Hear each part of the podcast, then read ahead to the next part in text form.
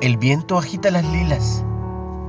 Así comienza el poema de Sarah Tisley titulado Mayo, donde describe una visión de los arbustos de lila que se sacuden con las fuertes ráfagas de viento, pero se lamentaba de un amor perdido y su poema de pronto se vuelve triste.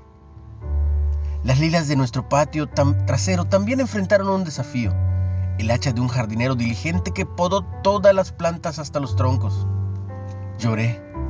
Entonces Tres años después de ver ramas estériles, un ataque de moho polvoriento y mi plan infiel de arrancarlas, nuestras sufrientes lilas rebrotaron.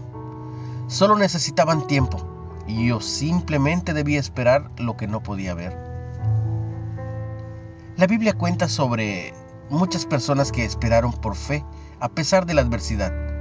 Por ejemplo, Noé, la lluvia que no llegaba, Caleb 40 años para vivir en la tierra prometida. Rebeca, 20 años para concebir un hijo. Jacob, 7 años para casarse con Raquel. Simeón, un largo tiempo para ver al bebé Jesús. Su paciencia fue recompensada. Por el contrario, los que esperan en los humanos serán como la retama en el desierto. Velo en Jeremías 17. Tisley concluyó su poesía diciendo, Voy camino al invierno pero Jeremías se regocijó afirmando, bendito el varón que confía en el Señor. Será como el árbol plantado junto a las aguas.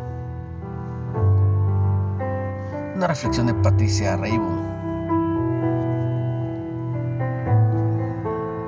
¿Qué sabes sobre Dios que despierte tu confianza en Él?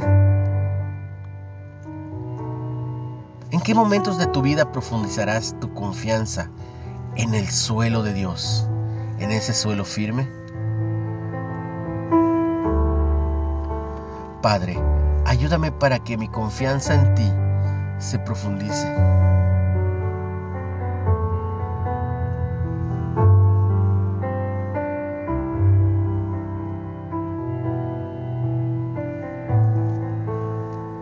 Dios te bendiga a ti y a los tuyos.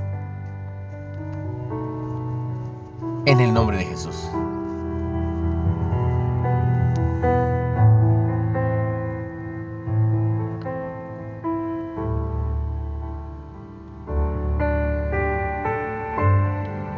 No olvides seguirnos en Spotify como Reflexiones de Ávila con H o en Facebook como Ministerios Carisma Especial o Líderes de Hoy, Nueva Era.